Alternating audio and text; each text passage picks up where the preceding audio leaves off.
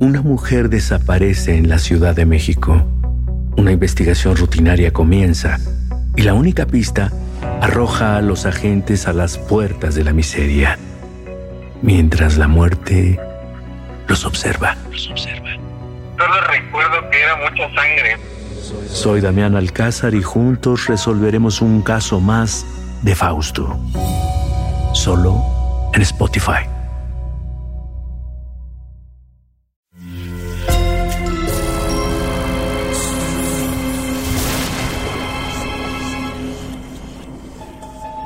Portal Sonoro no se hace responsable de las visiones, pesadillas o encuentros cercanos del cuarto tipo que puedan suceder antes, durante o después de la experiencia. Para una experiencia sonora completa recomendamos audífonos para dejarte envolver por el mundo de Stephen.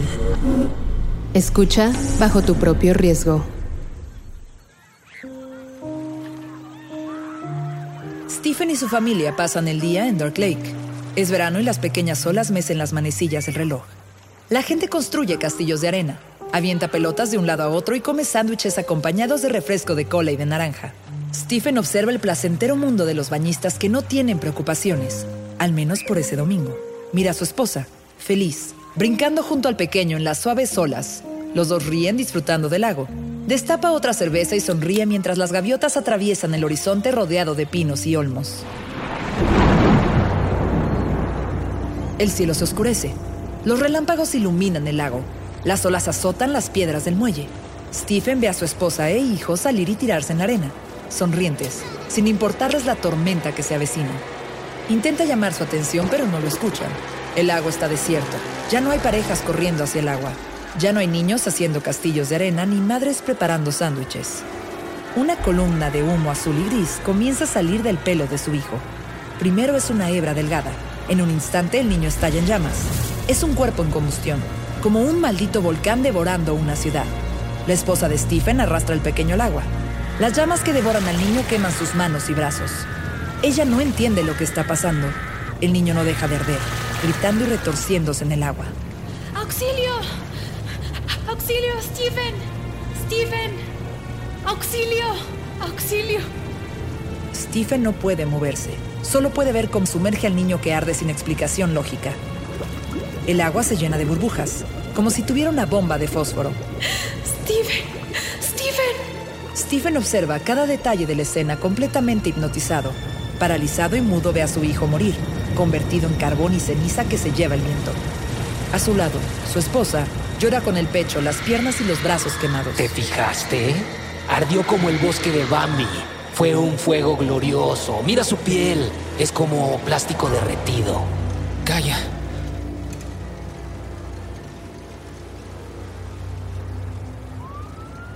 La ambulancia llega. Su esposa llora junto al cuerpo del pequeño. En ese momento sus quemaduras no significan nada. ¡Steven! ¡Steven! ¡Steven! ¡Steven, despierta! Amor, Stephen, despierta, amor. Stephen abre los ojos. El sol le impide enfocar de inmediato. ¿Qué, qué pasó? Te quedaste dormido y parece que tuviste una pesadilla. ¿Qué soñaste? Stephen decide mentir. Fuego, mucho fuego. Todo se incendiaba. Era una tormenta de fuego que arrasaba el mundo. Todo va a estar bien, corazón. Stephen sabe que esa frase es la que usan los padres cuando sus hijos despiertan llorando a medianoche con los pañales mojados, pero no dice nada. El viaje de regreso a casa está lleno de silencios. La carretera luce tétricamente despoblada y el corazón de Stephen se siente oprimido. El olor a carne quemada está impregnado en su mente. Mientras conduce, en su cabeza vuelan las imágenes del niño ardiendo, de su esposa quemándose y del lago hirviendo como cuando la lava llega al mar. ¿Qué te pasa? Estás muy callado. Nada. ¿Alguna vez te conté de mi amigo Danny? ¿El que iba conmigo en la escuela? Su esposa hace un gesto, como buscando en su memoria. Mira el asfalto que se derrite bajo el sol abrasador del verano. No, no lo creo. ¿Qué pasaba con él? Danny era introvertido, no tenía muchos amigos y a mí me explicó que era porque tenía uno adentro de su cabeza. Éramos poco más que niños, ni siquiera adolescentes, así que yo no le di tanta importancia, digo, yo también tenía un amigo imaginario.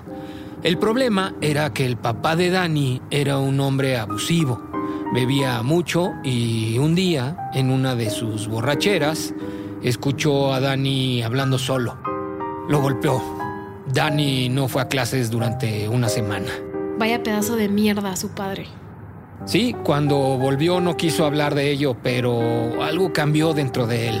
A partir de ese momento siempre cargaba una caja de cerillos. Decía que el fuego era protector, que el fuego era purificador. ¡Qué peligro! ¿Y sus padres no sabían? Desgraciadamente, un día su padre lo descubrió jugando con cerillos en la cama. Estaba a punto de quemar el colchón. Jack, así se llamaba el padre, decidió crearle un trauma, un castigo ejemplar para que nunca volviera a jugar con cerillos. Tomó su encendedor y lo sostuvo en el antebrazo de Danny hasta que la carne se chamuscó. Danny nunca volvió a ser el mismo. ¿Por qué me lo cuentas ahora? ¿A qué viene todo esto? No lo sé, supongo que fue ese sueño horrible en la playa y lo recordé al despertar, perdona. Hay un pirómano dentro de ti, Stephen. Un bombardero loco esperando salir. Amo el fuego. Amo la destrucción. Esa es la historia. Que arda todo, el bosque, la calle, las escuelas, los hogares llenos de secretos y los centros comerciales. Que en cada ciudad estallen las bombas de gasolina y el humo cubre el horizonte de una vez por todas. ¿Verdad que cuando escribes así, cuando acabas con la humanidad de un plumazo, te sientes como un puto dios? Deberías hacerlo más seguido, idiota. Stephen enciende un cigarrillo, contempla sus páginas llenas de fuego, odio y destrucción y se congratula. Listo por hoy. Al anochecer su esposa regresa del Dunkin' Donuts. El aroma que antes era dulce y fresco se ha vuelto empalagoso y una forma silenciosa de decir que las cosas no están funcionando, que las cuentas no se van a pagar solas. Buenas noches, me voy a la cama. Estoy muy cansada. Este viernes fue una locura. Pareciera que todo el mundo quería devorarse la quincena con azúcar glass. Muy bien, yo iré al bar un rato. Necesito despejarme. Ok, cuídate. Stephen entra al bar, pide una cerveza y se sienta a jugar póker. La autocompasión y la ansiedad lo hacen beber y malgastar el dinero como todos los viernes por la noche. Antes de que se dé cuenta, ha perdido la mitad del presupuesto de comida de la semana apostando en el blackjack. Está ebrio y por su cabeza vuelan un millón de cuentas por pagar. Mierda. De vuelta a casa enciende la radio. Maneja despacio. Los investigadores dicen que los estudiantes estaban entre los 200 que tomaron LSD en pruebas financiadas por la CIA. Los documentos de la agencia vinculan a Harvard con el proyecto de control mental y... Después de trabajar, Stephen pasa las siguientes horas en la biblioteca consultando periódicos y libros sobre dos cosas, combustión espontánea y control mental. El cadáver del señor George, de 76 años, apareció carbonizado cerca de la estufa. Pero esta no fue la causa de muerte. Los especialistas estaban intrigados hasta que finalmente un médico forense dictaminó combustión espontánea. El incendio fue investigado de forma exhaustiva. Al examinar la casa, los forenses no encontraron ninguna causa que apuntara a un suicidio o asesinato. Se descartó la presencia de sustancias inflamables o la de alguna persona extraña en la vivienda. En un inicio la policía selló la propiedad pensando que se trataba de un crimen, pero lo único que se encontró fue el cuerpo carbonizado, el techo quemado encima del cadáver y el fragmento del suelo donde estaba tendido y nada más. Stephen busca más casos y descubre que a lo largo de 300 años se han reportado 200.000 en todo el mundo. Personas cuyos cadáveres se encontraron calcinados, pero no muebles u otros objetos cercanos al cuerpo. Solo ellos y su infierno interior devorándolos. Una de las explicaciones afirma que las víctimas son alcohólicos crónicos. El cuerpo no se quema espontáneamente, sino que alguna sustancia encendida entra en contacto con él. Un cigarrillo que cae sobre el pecho del borracho y comienza a hacer combustión. El fuego causa pocos daños a las cosas inflamables en contacto con el cuerpo. La combustión del cuerpo deja un residuo de cenizas grasientas y fétidas de olor muy desagradable. En cama, Stephen mira el techo y piensa en esas dos cosas, los experimentos de la CIA y el fuego. Piensa en todo el LSD que consumió en la universidad. Tirado ahí, siente miedo. Miedo de quedarse dormido como el alcohólico que es y que su cuerpo amanezca carbonizado. Pero algo más hace ruido en la voz de su cabeza. Si no haces algo, Pronto tendrás 50 años, el pelo blanco, la papada enorme, la nariz enrojecida de alcohólico, manchas de nicotina amarillenta en tus dedos y un baúl lleno de novelas enmohecidas sin publicar, enseñando lengua en el instituto durante el resto de tu puta vida.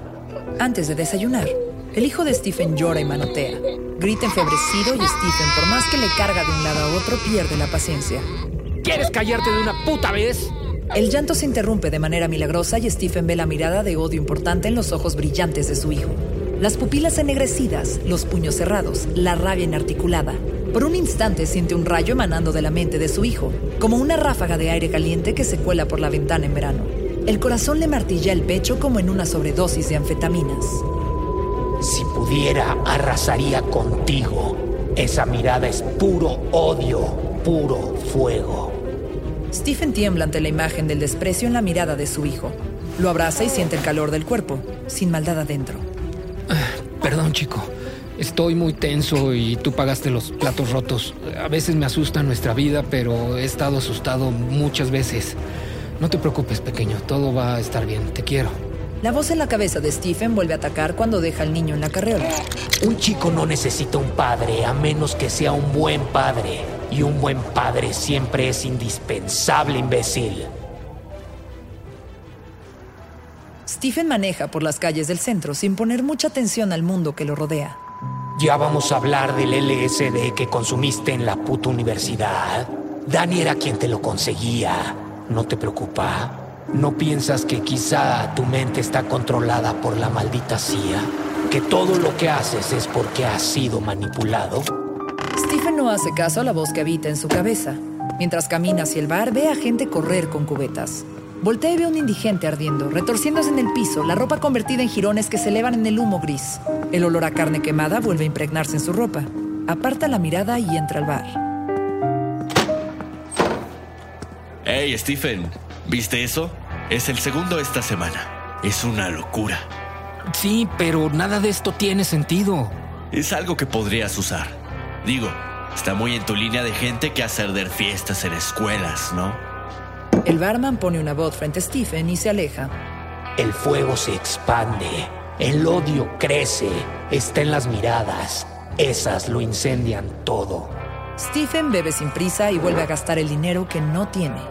No deberías estar aquí. Deberías contarle a tu esposa toda la verdad acerca de Dani. Deberías estar escribiendo, maldito inútil. Por la mañana, con la resaca de las cervezas, Stephen tambalea por los pasillos de la casa. El sol de agosto y el cielo azul y despiadado difuminan los objetos. ¿Te sientes bien? Mm, ¿Te acuerdas que te conté de Dani? Uf, ¿cómo olvidarlo? Hay algo más respecto a él. Eh, ¿Por dónde empiezo? Eh, Lo volví a ver cuando entré a la universidad antes de conocerte.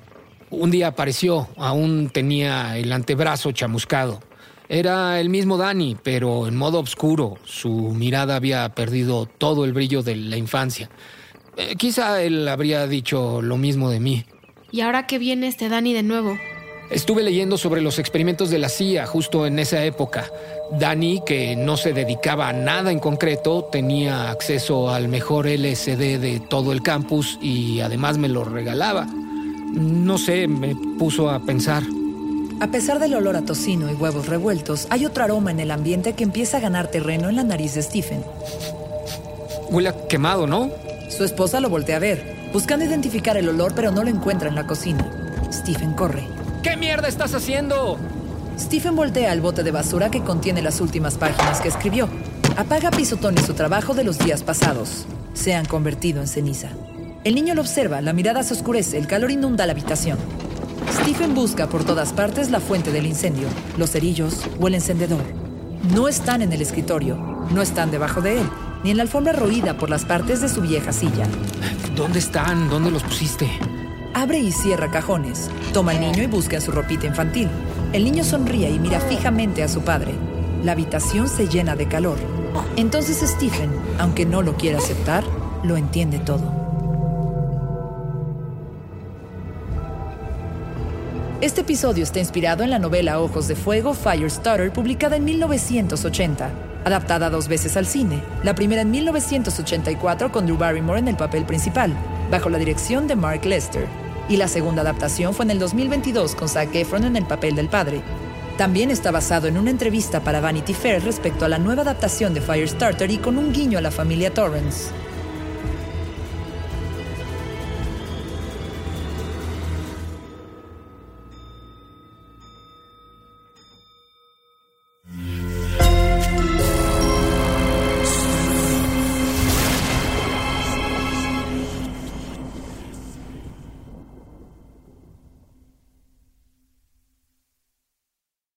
Una mujer desaparece en la Ciudad de México. Una investigación rutinaria comienza y la única pista arroja a los agentes a las puertas de la miseria, mientras la muerte los observa. Solo recuerdo que era mucha sangre. Soy Damián Alcázar y juntos resolveremos un caso más de Fausto. Solo en Spotify. Sé bienvenido a Tristan Terror, mi podcast donde comparto múltiples vivencias paranormales que mi propia audiencia me manda. Relatos sobre brujas, sectas, fenómenos extraños en distintos lugares conocidos de México. Adéntrate para que conozcas los relatos más aterradores de México.